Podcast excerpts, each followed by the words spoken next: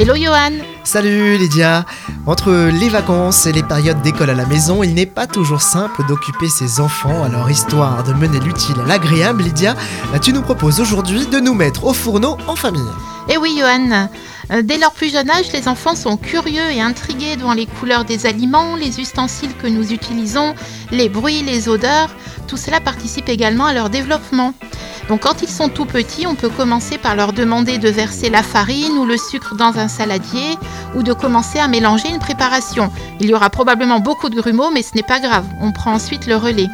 Des petits, les enfants peuvent aussi peler les pommes avec un économe ou peler les champignons avec leurs doigts et même prendre dans les placards les ingrédients dont on a besoin, ouvrir les sachets de sucre vanillé ou de levure chimique.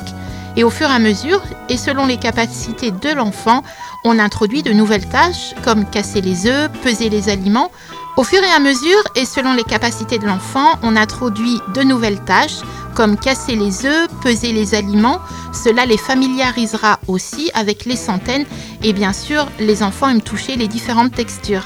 Aurais-tu des idées de recettes faciles pour improviser un atelier cuisine avec nos enfants? Oui, il y a quelques idées toutes simples. On peut faire des roses des sables, c'est un grand classique des colos et des centres aérés.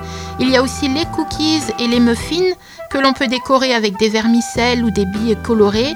On peut aussi faire des sablés. Les enfants aiment beaucoup faire des formes avec les emporte-pièces. Et il y a bien sûr le traditionnel marbré, où il faut prélever un peu de pâte et incorporer le chocolat.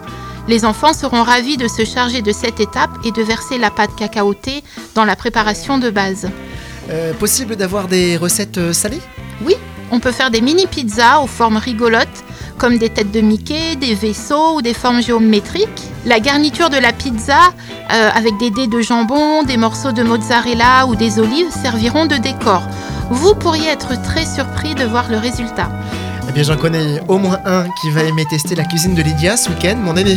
Euh, merci Lydia, à vendredi prochain. Avec plaisir, à vendredi prochain.